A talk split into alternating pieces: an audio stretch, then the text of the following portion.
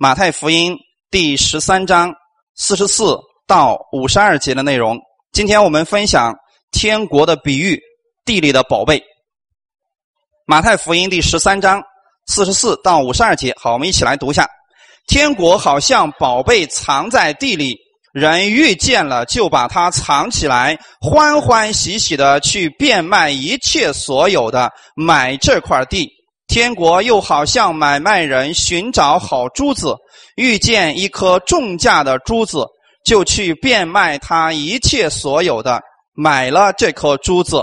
天国又好像网撒在海里，巨龙各样水族，网既满了，人就拉上岸来，坐下捡好的收在器具里，将不好的丢弃了。世界的末了也要这样，天使要出来。从一人中把恶人分别出来，丢在火炉里，在那里必要哀哭切齿了。耶稣说：“这一切的话，你们都明白了吗？”他们说：“我们明白了。”他说：“凡文士受教做天国的门徒，就像一个家主从他库里拿出新酒的东西来。”阿门。好，我们一起先来做一个祷告。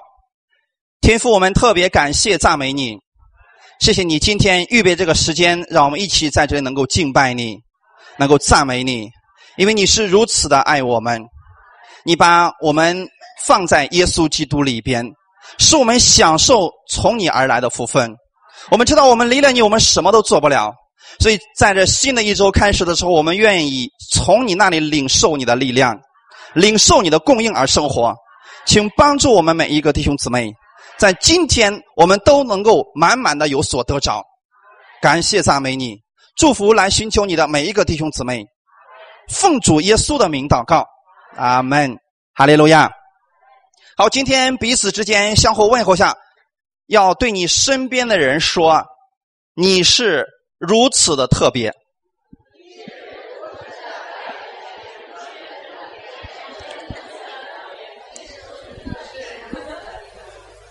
大家知道你们是非常特别的吗？在这个世界上，再也找不到跟你一模一样的了。即便是复制出来的，也是不一样的。性格、形象各方面都是不一样的，对吗？所以弟兄姊妹，我们今天要讲一下关于天国的比喻。上次我们讲到说，主耶稣再来的日子非常的近了啊，那个日子我们不知道。但是我们知道非常的近了，在耶稣再来之前，我们要做什么呢？那就是去传扬福音，他们让很多人明白今天天国究竟有多好。那么耶稣之所以用比喻的原因，其实他不是说为了让真理更明白，让人去接受。他之所以用比喻，是因为当时有很多人他并不是真心来听这个话语的。他们没有办法领受神这样荣耀的真理，可是耶稣基督把这个真理又看得如此的重要，所以他不会随便就去给任何一个人启示这个真理。这就是耶稣曾经说过：“说不要把珍珠丢在猪面前。”这个意思是什么呢？因为他不认识珍珠的价值，你就不要把这个珍珠丢给猪啊，因为它会咬你的。耶稣这样说的意思是什么呢？恐怕他们践踏了珍珠，转过来咬你们。所以，当你要把某样东西给某人的时候，请确定他是愿意的。阿门。比如说，我们今天给别人做医治祷告的时候，你不能随便一个人说：“我为你祷告，让你得医治吧。”那你说神经，你不能这样直接去，是不是？你要问他，你要不要我为你做祷告呢？或者说，今天我们让一个人接受福音的时候，是不是也要这样来问他呢？你要不要接受福音呢？你不要，不管人家愿意不愿意，你就给人家讲，给人家讲，到最后人家非常的讨厌你。这样的基督徒我们不要去做了，阿门。所以给真理给一些人的时候，你要确定这个人是愿意去接受的，啊，然后你再去给他。换句话来讲，今天与人的相处也不例外。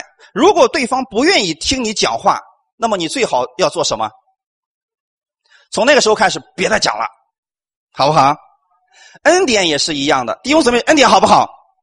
好，太棒了！因为我们的一切都是耶稣基督的恩典，对吗？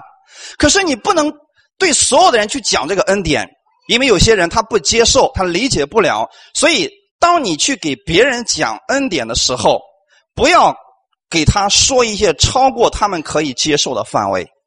阿门。所以这就是耶稣用比喻的一个重要的原因了。耶稣对他的门徒说：“天国的奥秘我知道你们知道，因为你们的眼睛是有福的，因为你们看得见；你们的耳朵是有福的，因为你们听得见；你们的心可以明白。至于那不愿意明白的人，耶稣说什么呢？说他们看是看见了，听是听见了，但是却不明白。阿门。圣经里面有句话是这样讲的：说啊他们看是看见了啊，却不明白。”听是听见了，也不明白，恐怕他们明白过来，我就医治他们。我相信你们都读过这段经文，是不是？可能很多人就说：“你看看耶稣怎么这么偏心呢？他就害怕那些人明白过来，耶稣就医治他们吗？”其实这是我们中文翻译的一个小小的误差在内的啊。这里边告诉我们，恐怕他们回转过来的意思是什么呢？就是也许。他们明白过来，这其实是一个就是说，以至于所以的这样一个因果的一个关系。就说，如果当你想去明白的时候，你想去听见的时候，你就能够听见了，阿门。要不然你是听不见的。当你愿意去听明白的时候，你就一定会听明白。那个时候呢，你就得着医治了，哈利路亚。所以耶稣在这里说的意思是，他们不能够被医治的原因，是因为他们不愿意听，他们不愿意明白而已。所以你看，在十三章的一开头，耶稣有一个动作是这样的啊，就是一开始的时候啊，耶稣是从那个房子里边出来了，坐在海边所以耶稣一共讲了七个比喻，有四个比喻是在海边讲的。然后讲完四个之后呢，他又进到房子里边去，然后讲了三个比喻。今天我们所分享的这个是在房子里边讲的。那你说耶稣怎么这么麻烦呢？为什么一开始在房子里边？你在房里直接讲完不就行了吗？他从房子里边出来。在外边讲了四个比喻，然后蹭蹭蹭又回去，又在房子里边讲了三个。为什么要这样？是不是耶稣热呀？所以去海边凉快一会儿。弟兄姊妹，圣经上只要记载了这样的事情，他没有一句是废话。好没？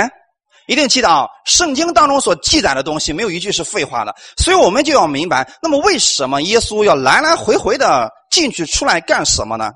其实我们读整个。四福音书里面，我们知道说，那个房子预表的是当时的犹太人所敬拜的地方，阿门。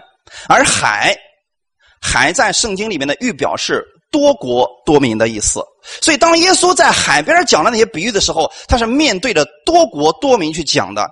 但是，耶稣在房子里边讲的那些的时候，主要是针对犹太人。所以，最后你看，他就说的说啊，呃。他说：“凡文士受教做天国的门徒，就像一个家主从他库里拿出新旧的东西来。从他这个人的库里边会拿出两样东西来，什么东西？新的和旧的。只有谁会有新的和旧的同时存在？啊，可能不明白是什么意思啊？弟兄姊妹想一下，新的指的是什么？旧的指的又是什么？”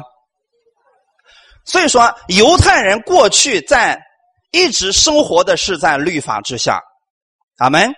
耶稣基督来了，他带来了恩典和真理，也就是说，耶稣来了以后，给我们带来了新约。他们过去是在旧约里边，对吗？也就是说，只有文士。你看这里面说的很清楚啊，凡文士受教，他没有说你们外邦人受教，没有这样说。所以是文士。你记得文士是研究律法的人，阿门。所以，只有在文士的库里面会拿出两样东西来，一个是新的恩典，另外一是旧的律法混合的东西，会从文士的库里面拿出来。所以，耶稣在这里讲这些比喻的原因是：你们愿意听的，你们听吧；我不愿意你们从库里边拿出两样东西来，这样对你们没有什么益处的啊。所以，简单来分享一下今天在房子里边所讲的这些比喻呢，对我们来讲也是有非常的帮助的。首先，我给大家来讲一下。天国好像什么什么，天国好像什么什么，是不是十三章里面出现了很多这样的一个比喻？那么天国和神的国是不是一样的呢？我们说天国，有时候呢，我们用神的国，如果是一样的话，那就麻烦了，因为耶稣说，在末后的日子啊，有人会告诉你说，神的国在这里，神的国在那里，你们不要相信他，因为神的国在哪里？就在你们的心里边。好们，那这样的话，世人就可以说了：嗯，你们信的天国呀，不过是一个精神寄托而已嘛。天国和神的国是不一样的。首先，我要告诉大家是不一样的。简单来讲，我喜欢把一些东西简单化啊。天国可以理解为天堂，它是一个真实存在的地方。阿门。你们知道呢？启示录里边是不是记载了关于天堂的很多的描述？那个是一个实实在在的一个地方。比如说，圣经里边告诉我们说，天国的这个街道都是晶晶的，那个墙都是碧玉的，对吗？这个是一个真实的一个描述啊，弟兄姊妹，它不是一个虚幻的东西。所以简单来讲，天国可以理解为天堂。是将来我们要去的，实实在在眼睛能够看得见的一些东西。那么神的国呢？神的国，它指的是神所统治的地方。你看啊，这两者的区别在哪里呢？我们将来要去的地方是天国，对不对？我们现在有没有享受神的国呢？已经享受了，因为耶稣基督他把神的国从天上带到了地上，好吗？所以我们看一段经文，《马太福音》十七章二十到二十一节，法利赛人问神的国几时来到？耶稣回答说：“神的国来到，不是眼所能见的，人也不得说看呐，在这里看呐，在那里，因为神的国就在你们心里边。”弟兄姊妹，神的国不是眼睛所能看得见的，但是天国却是眼睛能看得见的，能理解了吗？所以说，耶稣基督来了以后，他就把神的国从天上就带到了地上，哈利路亚。所以说，神的国到底指的是什么意思呢？当你愿意接受主耶稣成为你的救主的时候，那个时候就是你的心里边愿意让神的国来统治。阿门。我刚才说过了，神的国就是神所统治的地方。呃，比如说这个地方，我们让这里。耶稣基督做王，那么这里就是神的国，阿门。在你的心里边，让耶稣基督做王，那就是神的国在你的心里边。如果你愿意让神的国在你的家里边，就让耶稣在你的家里掌权的时候，那就是神的国在你的家里边。这样的话是不是很简单了？啊，我先给大家分享一下这两者的区别啊。但是现在神的国并没有在全地进行，因为还有很多人他心里边并没有接受耶稣，阿门。只等到有一天，什么时候呢？第二次耶稣基督再来的时候，把我们带入天国里边。那个时候，神的国充满全地了。能理解了吗？就是那个时候，神耶稣基督是彻底在全地掌权的一个时候。那是我们要去的一个天国。哈利路亚！在那个王国里边，不再有疾病。不再有杀害，不再有战争，不再有饥荒，那是一个完美的状态。我们把那个地方称为是天国，哈利路亚。所以你要在耶稣没有来之前，你要告诉世人关于天国的事情，然后把神的国带到他的心里边阿门。你让神的国要进入他心里边，其实你就是把他带入到将来的天国里边就是现在你的身体还没有进入到天国，但是你在这个地上现在是可以享受神的国的，哈利路亚。那么你看看当时呢，以色列百姓他并不明白这个事情，他就问了关于天国的事情，他们的双眼就被蒙蔽了，他们以为耶稣来了是可以推翻罗马的统治，在地上建立王国，但是耶稣所建立的这个国根本就不是地上的，是天上的，阿门。呃，于是呢，耶稣拒绝了他们。然而，他们不明白的是，耶稣来了，他是不同于这个世界上的王，他的话语照样是有权柄的。所以，你看，耶稣的话语医治了很多的病人，对吗？然后呢，也拯救了很多的家庭。他的话语本身当中就充满着权柄，让死人复活，并且祝福众人。所以我们简单来讲，当耶稣来了以后，他把天上的国带到了地上。让你在地上可以过如同天国的生活一样，阿门啊！感谢主啊！好，那我们就看一下，刚才我说过了，这个屋子呢，这个房子呢，预表的是以色列百姓。那么后来呢，他又出去了，在海边讲，讲完之后又回来了。这都已经代表了什么呢？就是神并没有放弃以色列百姓，虽然他们拒绝了耶稣，但是耶稣并没有拒绝他们。阿门。直到有一天，以色列百姓还要悔改，还要接受主耶稣的。所以这是外面的四个比喻啊，我们后期会给大家来分享。我们就先今天来看第一个。本来我是想一次性讲完的，后来等准备的时候发现讲不完了，那我们就分开来讲好了啊。这段经文里边一共讲了三个比，比如说地里的宝贝、好珠子、好的水族，是不是三个比喻？但是这三个比喻都在说的同一件事情：天国。哈利路亚。所以这里提到的是地里的宝贝。我们看一下四十四节。天国好像宝贝藏在地里，人遇见了就把它藏起来，欢欢喜喜的去变卖一切所有的买这块地。在这里是不是说到了宝贝的事情？就像一个宝贝，那么宝贝就是宝藏的意思。弟兄姊妹，为什么有人会把这些宝藏藏在地里边呢？我们就要回到当时的社会背景当中去了。我们知道，在那个年代有没有保险箱呢？哎，没有。所以，当家里边有了宝贝的时候，他会做什么事情？哎，他不能放在那个房子里边，因为那房子太不防盗了。我们过去的时候，你想想，我们推迟到这个两千年前，你说我们的房子有几个人是防盗的呀？没有现在的这种高科技，是不是？也没有什么个钢筋混凝土这些东西，所以那个房子挖窟窿就进去了，是不是？所以没有人把这个呃宝贝啊就藏在自己家的柜子里边。他一般来讲。都会做一件事情，有了宝贝之后啊，找一个属于自己的地盘深深的挖一个坑，然后把它埋在里边我们中国是不是过去也有这种传统？所以很多年之后，他的子孙后代，他可能也忘了，或者临死之前还没给孩子交代了，结果咽气了。这个宝贝是不是就没有人知道了？只等到比如说过了这个多少年以后，这个祖宗的屋子里边啊，去翻翻新屋的时候，重新盖房子了，结果一挖，哇！宝贝全给挖出来了，是不是这样的情况？我们很熟悉这个情况，这就是当时的一个社会的背景。就所以说，耶稣说，天国就好像啊，宝贝藏在地里边那么人遇见了就把它藏起来了。弟兄姊妹，你可能就会问了，说这个，那你说这个人为什么这么麻烦呢？按照我们中国人的思维来讲，你发现宝贝你会做什么事儿？有人说了，直接挖走。不就完事儿了吗？但你别忘记了，人家是犹太人，犹太人有一个法律，这个法律呢是，如果这块地属于你的，这个地里的宝贝也是属于你的；如果不属于你的地，你去挖了，这就是违法的，就属于偷盗的范围了。理解了没有，弟兄姊妹？啊，所以在他们国家的法律当中是这样来规定的，以至于说到目前为止呢，嗯，有一些人呢。他把一些宝藏埋在地里一段时间之后，这个宝物的主人可能意外身亡了，他没有办法把这个宝物的事情啊告诉给他的后代。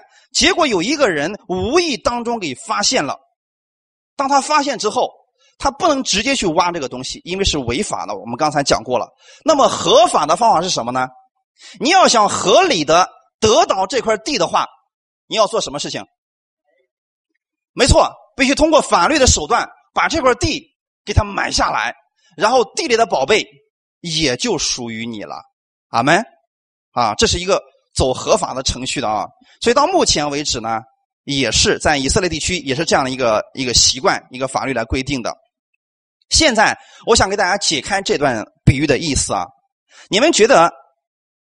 地里的宝贝，那个地就是田里边的啊。一般他们犹太人的传统是埋在地里边啊，不是在家里院里边啊。我们是习惯埋在院他们埋在地里边。那么你们觉得这个田地指的是什么？田地是什么？嗯，圣经上有直接的答案。马太福音十三章三十八节，我们一起来读一下：田地就是世界，好种就是天国之子，败子就是恶者之子。阿门。这是前面的比喻里边，耶稣已经给我们做过解释了。田地就是指世界，理解了没有，弟兄姊妹？这个世界里边有许多的宝贝。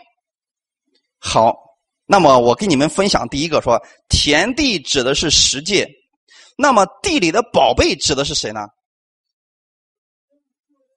耶稣。你们觉得是耶稣的话，请举下手，我看有多少人觉得宝贝这个宝贝，这个地里的宝贝指的是耶稣的。好，请放下。再问你们第二个问题：买这块地的是谁？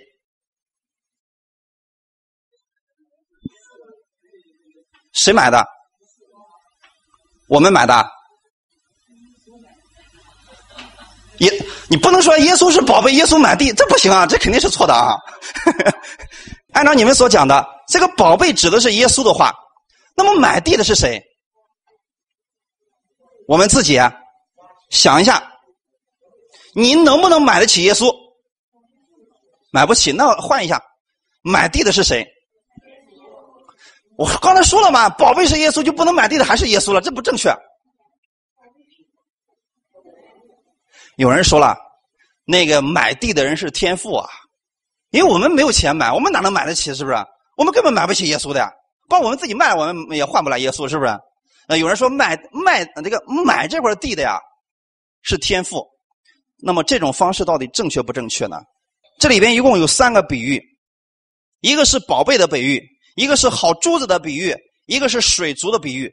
有一个非常著名的牧师，目前还在讲道的一个牧师，他就说了：，呃，这个好珠子呀。就指的是耶稣，就跟你们所说的，那么呃，宝贝也指的是耶稣，水族好水族指的也是耶稣了，因为三个比喻是一样的，对不对？你要解释必须是一致的，不能够呃这个解释这样，下个又解成另外，不能是这样的。好，如果说这个地里的宝贝是耶稣的话，没有人可以买它，买地的人如果是我们，你就惨了。你就没有资格进天国了，因为没有人能买得起耶稣。再说了，这跟我们的圣经是相违背的。圣经上说了，救恩是白白临到我们的，对不对？是白白临到我们。有人说不太对，好像是耶稣出的钱。那么是不是出问题了？我今天给你们一个方法，想想，宝贝指的是什么？是谁？是谁？你，阿门。现在对你身边的人说，你就是那个宝贝。不是，刚刚你们唱过那首歌就忘记了吗？在神的眼里面，谁是宝贝？世上唯一的宝贝。所以千万不要理解错了啊！现在我要告诉你们答案就是，那个世界上的宝贝就是你，你就是那个在田地里边的宝贝。耶稣看见了你，把你买回去了，阿门。我们买了之后归给谁了？归给天父了，理解了没有，弟兄姊妹？这样的话一切都解释通了。因为前面的时候有关于好种的比喻，嗯，有这个麦子和稗子的比喻啊。你看啊，田地就是世界，好种跟下面的好的宝贝、好珠子、好水族。是一个意思，阿门。所以说，好种既然指的是天国之子，那么地里的宝贝也指的是天国之子。你怎么样成为神的儿女的？信耶稣基督，阿门。你相信为什么？你相信了耶稣，你就成为了天国之子呢？因为他把你买回来了。耶稣用他的宝血将你从世界当中买回来了。从这个世界当中，从罪恶当中，从死亡当中把你买回来的，所以你才是天父眼里边的宝贝呀！哈利路亚！所以千万不要说是耶稣啊，是耶稣的话绝对是错误的啊！今天我为什么要给大家讲这个呢？因为有一些人他们一直在讲就是耶稣，如果是耶稣的话就麻烦了。第一，我们买不起；第二，如果让天父去买耶稣，这毫无意义，对不对？而且还有一个什么问题呢？你看啊，人遇见了他，就把他怎么样藏起来了。如果说这个宝贝就是耶稣的话，那么藏起来是符合神旨意的吗？不是，神是怎么说的呢？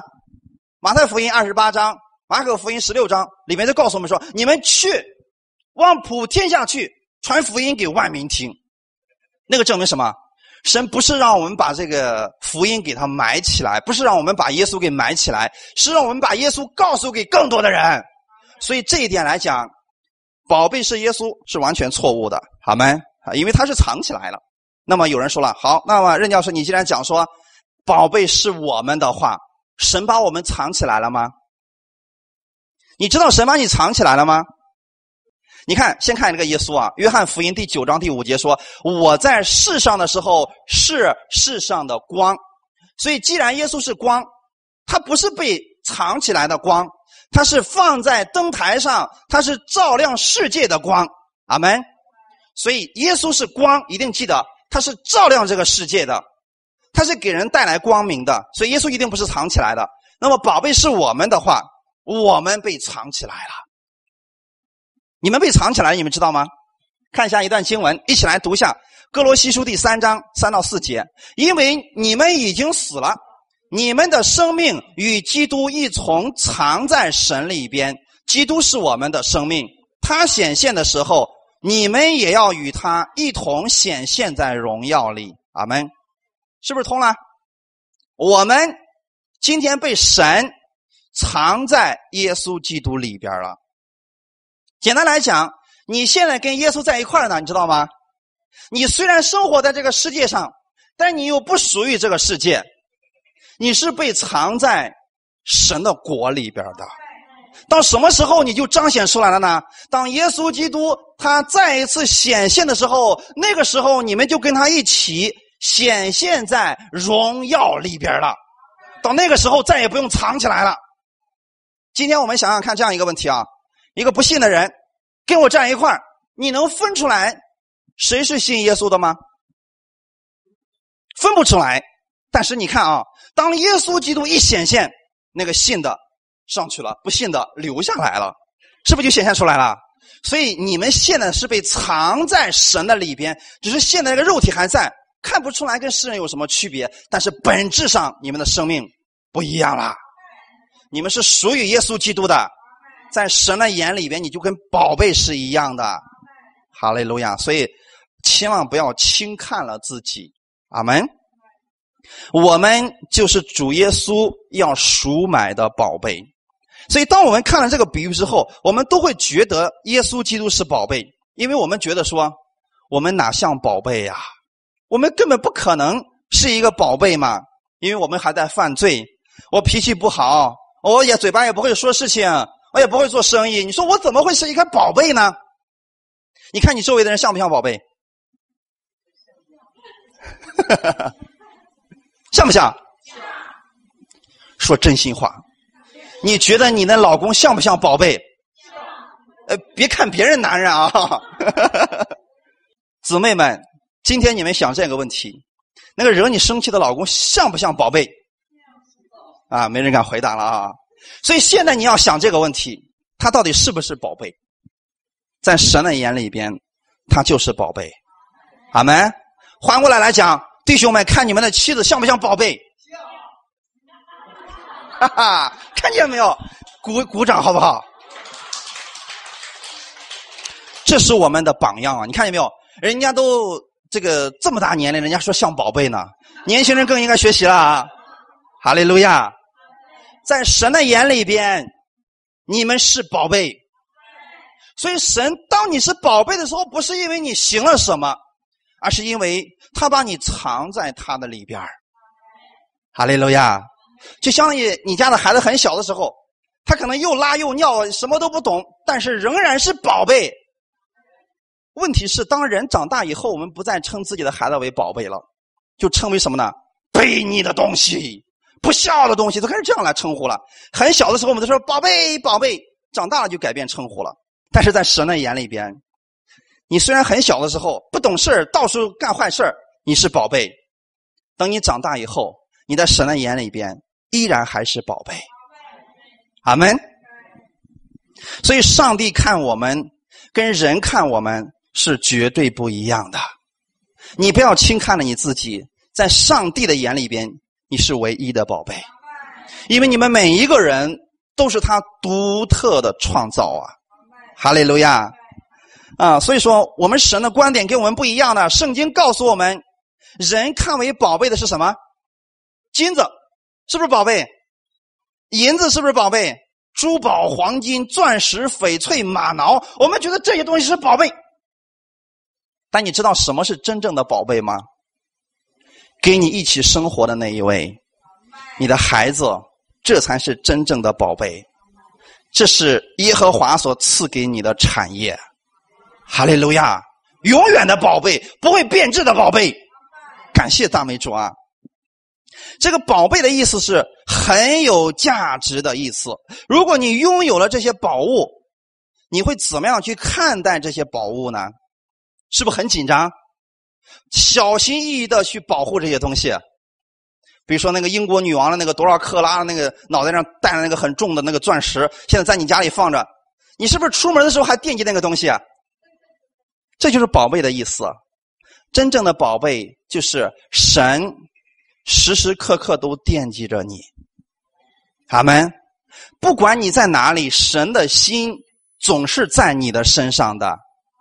这就是耶稣基督，他是如此的爱你啊，他。非常愿意你一直跟他待在一起，因为这样的话，他就可以把他的祝福都倾倒在你的身上了。你是神非常重视的人，阿门。在神的眼里边，你就是宝贝；在神的眼里边，你是非常有价值的。正是因为这样，所以耶稣基督才用了自己的生命来买赎了我们。大家知道吗？因为你太有价值了，所以耶稣才愿意付出这么大的代价，把你从这个世界上买回来。如果你说我一文不值，那么耶稣也不用死了，死了太可惜了。耶稣的生命多有价值呀，他为你死了。知道为什么愿意耶稣愿意为你而死吗？因为你太有价值了，在你的眼里边，你知道你的价值是多少吗？我们生了一个女儿，我们称为什么？千金。对吗？那个意思是她长了一千斤吗？只指她的价值非常的大，阿门。那么你知道在上帝的眼里边，你的价值是多少吗？耶稣什么样的价值，你就是什么样的价值。因为耶稣用自己把你买回来的，你你就值这个价钱了。哈利路亚！所以你是这个价格，你身边那位人呢，也是这个价格。哈利路亚！我们第一不能看扁自己，第二也不能看扁你身边那个人，因为在耶稣的眼里边，他也是这么价值的人。阿门。这样的话，你看世界上全都是宝贝了，不像过去那样啊，邻居对不起你，谁谁对不起你，亲戚没一个好东西，这个什么孩子啊，丈夫没一个好东西，那是因为你没有看到自己的价值，所以你看别人的价值也是一文不值。从今天开始，你要正确的来认识自己，在神的眼里边。你是宝贝，你的价格跟耶稣是一样的，哈利路亚！所以耶稣愿意舍弃自己的生命，把你救赎回来。所以我们在神的心目当中，在他的眼里边是太宝贝了。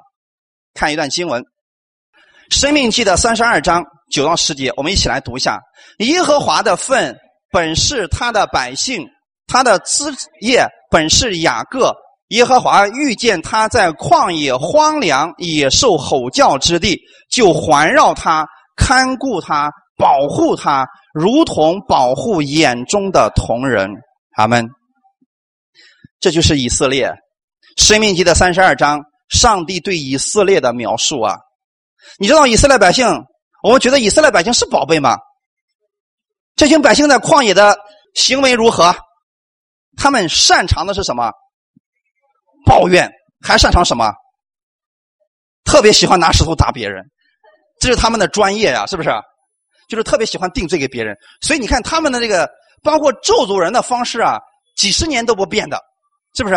特别是喜欢打击摩西，打击摩西的时候，摩西都有点疯狂，呃，想死的那个特点啊。那我们看一下《神命记》三十二章里面告诉我们说了，耶和华的份本是他的百姓。这里他的百姓指的是不是雅各？就是以色列，对不对？因为雅各的名字后来被神改成以色列了嘛。所以耶和华遇见他在什么地方？旷野。你知道当一个人在旷野的时候预示着什么吗？他一无所有，他没有价值，对不对？如果你在街上看到一个乞丐，他满身都是破烂的衣服，他也什么都没有，你觉得他的价值如何？比如说，给我们一个。世界的首富站在一块你觉得两个人哪个有价值？你觉得比尔盖茨能挣钱，对不对？哎，他给人类创造了这么多的财富，这么多的智慧、技术，你觉得他更有价值？但是你知道吗？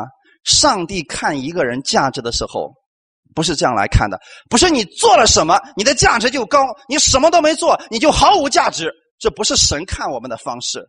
当上帝遇见以色列的时候，他当时正在旷野里边，是在荒凉野兽吼叫之地，就是他一无所有的时候。然后上帝亲自过来，环绕他，看顾他，保护他，如同保护眼中的同人。准确来讲，以色列百姓出埃及的时候什么都没有，是上帝给他们供应了所有的一切。阿门。今天我也想告诉你的是，你知道吗？你遇见神的时候，神看的不是你现在做了什么，所以说你在我价眼里边价值比较高。你什么都没有，所以你就是一个乞丐，我不会太高看你的。在神的眼里边，我们都是他眼中的同人，并不在乎你现在做了什么样的价值。是因为神他愿意环绕你、看顾你、保护你，就像保护他眼中的同人一样。哈利路亚！所以正因为如此，你在神的眼里边特别的宝贝，而你又处在这个世界上，这个世界本来是属于亚当夫妻俩的，可惜的是，他们两个将这个世界的管理权就送给了魔鬼。魔鬼从此以后成为了一个空中的掌权者，对吗？所以世界就是这个样子，落在了魔鬼的手里边。而耶稣来了，他怎么样做的呢？他把这个世界又重新买回来了。阿门。他把我们过去失去的一切都买回来了。那么在这里有一个问题是什么呢？我想问大家的是，世界。本来是属于谁的？属于神的。现在属不属于神？只是魔鬼呢，用一种诡计把这个管理权从亚当的手里边骗去了，对不对？但是还是属谁的？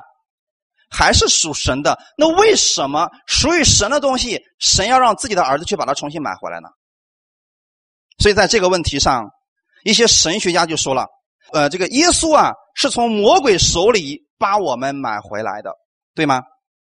你们也觉得说，我们过去是属魔鬼的，然后呢，耶稣把我们从魔鬼手里面买回来了，其实是不对的。请记得，我告诉大家一个准确的答案：耶稣不欠魔鬼任何东西，他只不过是个骗子，他把这个本来属于亚当东西这个骗走了而已。那么，人当他违背了神的旨意之后，他从恩典当中坠落了，坠落到律法里边去了。阿门。所以那个时候开始，亚当要汗流满面才得糊口，这是一种咒诅的生活。阿门。耶稣基督来了，把我们从咒诅当中买回来了，他代替了我们的咒诅，能理解了吗？所以这个价格不是还给了魔鬼，是还给了我们的神。阿门。因为。在耶稣的心里边，魔鬼算什么？什么都不是。看一段经文啊，一起来读一下《约翰福音》十四章三十节。以后我不再和你们多说话，因为这世界的王将到，他在我里边是毫无所有的。阿门。我今天想告诉你，你在神的眼里边是宝贝，魔鬼在你心里边毫无所有。不要用你的嘴再去说魔鬼做了啥了，他在你里边根本连你提他的名字都是不值得的。有多少人你知道吗？他们就是天天讲：“哎呀，魔鬼今天又攻击我了呀，魔鬼今天又拦着我去教会了呀，魔鬼今天又这个引诱我犯罪了呀。”在他的嘴里总是魔鬼这个魔鬼这个魔鬼这个的。你知道这样的人后果是什么吗？常常被鬼附的。我真的遇到一个教会的牧师是这个样子的，这个牧师在台上就常常讲魔鬼的作为，魔鬼多厉害，你不知道呀？魔鬼就像吼叫的狮子，遍地游行，吞吃你，啊！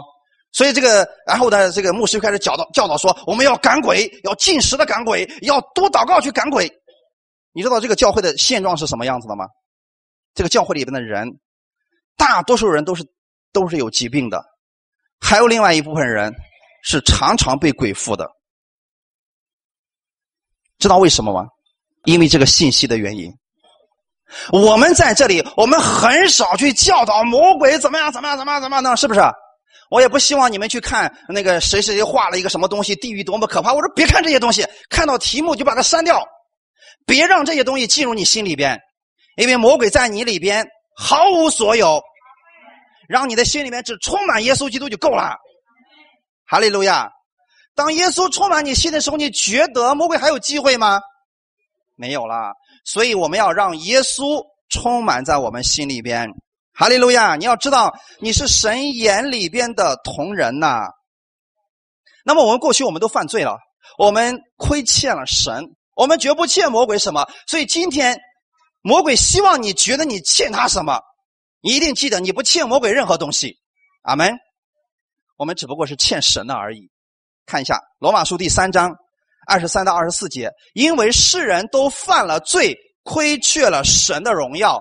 如今却蒙神的恩典，因基督耶稣的救赎，就白白的称义。阿门。我们犯罪了，我们是亏缺了神的荣耀。我们从不欠魔鬼任何东西。阿门。我们亏缺了神的荣耀，那么现在这个荣耀怎么样被补回来的呢？就是耶稣基督用他的身体将我们赎买回来了。因为耶稣基督的救赎，我们今天就可以白白的称义了。阿门。再看一段经文，《彼得前书》第一章十八到十九节，一起来读一下。知道你们得赎，脱去你们祖宗所流传虚妄的行为，不是凭着能坏的金银等物，乃是凭着基督的宝血，如同无瑕疵、无玷污的羔羊之血。阿门。我们今天被买回来，脱去了我们过去那个糟糕的行为。你记得，不是凭着你家里的资产有多少，或者说你努力了什么，凭的是耶稣基督的保险。所以你就是世界的世界里边那个被埋在地里的宝贝。耶稣把你刨出来了，阿门啊！要是没有耶稣把你刨出来，你还在地里边。但是现在不一样了，耶稣用他的宝血将你从世界当中赎回来了。你不再属于这个世界，你现在属于耶稣了，阿门。你现在属于神了，所以这个人呢，变卖了自己的一切。我们看啊，人遇见他就把他藏起来，欢欢喜喜的去变卖一切所有的买这块地。首先，耶稣买我们的时候是痛苦的还是喜乐的？欢欢喜喜的是什么意思啊？他太高兴了，你知道，人你去买一个东西，又特别高兴，又特别喜欢花更大的价格买回来的时候，知道原因是什么吗？有价值，明白了没有，弟兄姊妹？只能说明一件事情，它有价值。你比如说一个一个东西，你甚至把自己的一切家产都卖了，就为了买回这个东西，就证明这个东西是最有价值的，在你眼里边。阿门。耶稣基督。他为了买我们，他把自己的一切都放弃了。阿门。耶稣在十字架上的时候，他一无所有了。他把自己的一切都放下来，目的是为了买我们。阿门。那么证明我们是值这个价钱的。当耶稣帮我买回来之后，他的一切的东西今天落在我们身上了。大家知道吗？我们天父，他为了要赎回我们，让自己的儿子成为了赎价，把我们从世界上买回来了。阿门。问题是买回来之后呢？今天把原来耶稣的价值，今天全部给了你。阿门。这对我们来说，绝对是一个有福气的事情。耶稣一无所有，为的是让你一无所缺，绰绰有余啊。他这个人呢，他变卖一切所有的，指的是上帝的独生儿子，舍弃了天上的宝座，他存心谦卑，道成肉身，来到这个世界上。他为了赎你的一切罪，把一切荣华都放下了。他降卑自己，在世上三年半的时间去传道，没有为自己，请听好了，耶稣没有为自己行过一件神迹。在他传道的日子当中，他忍受了人的一切试探，被罪人顶撞，被藐视，甚至最后被钉在十字架上。所以主耶稣真的是变卖一切所有的，为了要拯救世上每一个灵魂。阿门，弟兄姊妹，这就是保罗在哥林多后书第八章告诉我们的：他本来富足，却为你们成了贫穷，叫你们因他的贫穷。可以成为富足，弟兄姊妹知道吗？今天耶稣之所以一无所有，是为了让你成为一个富有的人。一切天赋的东西现在都属于你了，哈利路亚！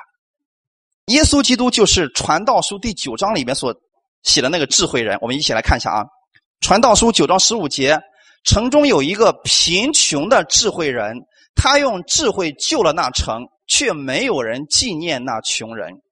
指的是我们的耶稣啊，我们耶稣他成为了贫穷的，其实把我们都救赎了，阿门。所以约翰福音的第三章十四节到十八节这里边就说的很清楚，摩西怎样在旷野举蛇，人子也照样被举起来，叫一切信他的都得永生，阿门。我们过去所有的人在没有接受耶稣之前，我们都像一个宝贝被埋在世界上一样。那么耶稣现在来了，他已经付上了赎价，阿门。付上价格之后，只有一个方式，你能够直接属于耶稣，就是你相信他。所以，当你愿意相信耶稣确实为你的罪付上这个代价的时候，那个时候呢，你属于耶稣基督了。所以圣经上说了，叫一切信他的。都得永生，阿门！你接受耶稣了，耶稣把他的永生赐给你，因为这是你该得的，这是神为你所付出来的价值啊，弟兄姊妹。然后后面说了，神爱世人，甚至将他的独生子赐给他们，叫一切信他的不至灭亡，反得永生。如果我们是一个宝贝，我们又被埋在土里边，没有人把你挖出来，请问你的价值能体现出来吗？不能。对不对？除非有人把你挖出来了，让你重见日光，你的价值体现出来了。弟兄姊妹，今天如果耶稣没有拯救你，你的价值不可能体现出来。我举个简单的例子来讲，你说这个彼得，他过去是干什么的？彼得是个渔夫，对不对？如果不是被耶稣拯救了，那么彼得算什么呀？没有人记得他。他也许打一辈子鱼之后死了，他把自己的家业留给自己的后代，那么就是这样而已了。没有人知道他的价值。但是你看到没有？当彼得他遇见耶稣的时候，准确的来讲，当耶稣去找到彼得的时候，说：“你来跟从我吧。”那个时候，彼得愿意放下这一切去跟随耶稣的时候，彼得的价值一下子被提升了。阿门。到目前为止。只要你是信耶稣的，你就知道关于彼得的事情，这就是彼得的价值。所以我想告诉你的是，如果你没有相信耶稣的话，你的价值不过就是那个地方一个有名的人而已。等你去世以后，几代人过去了，没有人再记得你了。但是在基督耶稣里边，当你相信耶稣的那一刻开始，我们的神永远记得你。并且你为耶稣所做的一切，神都给你永远记在那个地方，还要给你永远的赏赐。哈利路亚！所以这就是我们的价值。当神把圣灵放在我们里边的时候，今天你为主所做的，比如说你去传福音给别人，你帮助一个人，呃，你你这个救赎了一些人，给他一些钱或者去帮助他了，神会记得你这些事情，给你永远的赏赐。哈利路亚！所以你的价值。已经被耶稣提升起来了，哈利路亚！所以这里边就是神的一个心愿，他愿意万人得救，不愿意有一人沉沦呐。因为神爱我们的原因，所以让他的独生爱子为我们的罪死了，死在了十字架上，目的是为了让你得着永生啊。那么后面就说了，叫一切信他的不至灭亡，反得永生，因为神差他的儿子降世。不是要定世人的罪，阿门，请听好了，耶稣来到这个世界上，不是为了定你的罪，所以耶稣来不是要说出你犯了多少罪，耶稣来是要救赎你的，是要叫你因着他而被拯救啊！哈利路亚！所以当耶稣来的时候，他也把你把你的价值都给体现出来了。所以今天为止，我非常热爱我现在所做的事工，因为我听到很多人见证的时候，特别是我听到一些人他们的家庭原来是接临到。这个破裂的边缘的那样一些人，他听了耶稣基督的道之后呢，这个家庭被神翻转过来了。或者说有一些人，他过去的生命是当中是看不到任何希望的，他们听到了耶稣基督的好信息之后呢，他生命被耶稣翻转过来了。这是我最开心的事情，大家知道吗？因为我看到我所分享的这个信息，给一些家庭、给一些人带来了改变，这是我最高兴的事情。阿门。所以我愿意大家一同参与进来，那种喜乐绝对不是世人能够赐给你的，因为我们要把耶稣基督这样的福音、这样恩典的好消息告诉给更多的人，信他的人不被定罪了。阿门。请记得，今天你接受了耶稣，耶稣不再定你的罪了。所以你要做一个什么样的事情呢？就是把这不定罪的消息告诉给更多的人，让他们也来接受耶稣基督吧。阿门。当一个人知道他的价值的时候，他的生命就不再一样了。大家相信这一点吗？我举个例子来讲啊，你比如说，你家里有一块什么祖传的呃什么什么金金，你会随随便便把它一到家把它扔到一个门后边吗？你会怎么做？小心翼翼的擦的干干净净的，放在一个精致的盒子里面，还要套在一个人都看不见的地方，对不对？不是随便放一个地方。你为什么如此的细心，如此的大费周折呢？因为它的价值太昂贵了，阿门。所以我今天想告诉你的是什么呢？你才是神眼里边最有价值的宝贝，所以你就不会把自己随意去放荡了，是不是这个意思？嗨，你就不会随意的去跟世人一样去同流合污，去跟他们一样去败坏自己，因为你知道你是有价值的。你的价值非常的昂贵啊，阿门。所以这就是你在神的眼里边是宝贝。耶稣基督用他的生命把你从世界当中赎买回来了，哈利路亚。信他的人不被定罪，不信的人罪已经定了，因为他们不信神独生子的名。说今天对我我们耶稣来讲，这个罪价已经付出了。如果你不相信，那么你只能被埋在土里边了，阿门。只能放在那个地方了，永远的跟。跟世界在一起了，但是你们是有福的，因为你们愿意相信耶稣，你知道耶稣为你所做的这一切，所以今天你在神的眼里边是极有价值的。哈利路亚！你的神的眼里边是宝贝。好，我们想到最后的时候，我们一起再来唱这首歌。我想用今天我们所分享的这个信息啊，然后你在唱这首歌的时候，心里边默想耶稣基督。为你付出了代价，你现在在天父的眼里边是这个样子的，好吧？你要知道，就算世人都看不起你了，你在神的眼里边依然还是宝贝，没有人能取代你。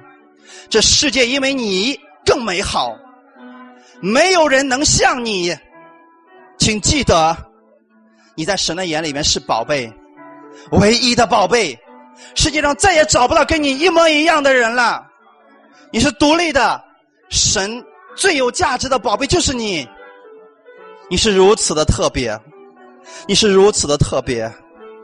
不要轻看你自己，也不要轻看你周围的人，因为你们都是宝贝。上帝特别的爱你们，在神的眼里边，没有任何人能够取代你。你是唯一的上帝的宝贝。唯一的上帝的宝贝，所以从今天开始，认出你的价值，活出不一样的人生吧。你是这样的一个存在，完全独立的存在，唯一的存在。所以把你里边的耶稣活出来给世人看吧。耶稣把你从世界上拯救出来了，是让你知道，你就是他眼里边的同人，你就是他的宝贝。所以，耶稣也期望更多的人知道，他们也是宝贝。这个宝贝从世界中都能够分别出来，能够被被人发现。所以，请你帮助你周围的人认识到他们也是耶稣的宝贝吧。哈利路亚！大家跟我一起来祷告，奉主耶稣的名，我在天父的眼中是宝贝。奉主耶稣的名，没有人可以取代我。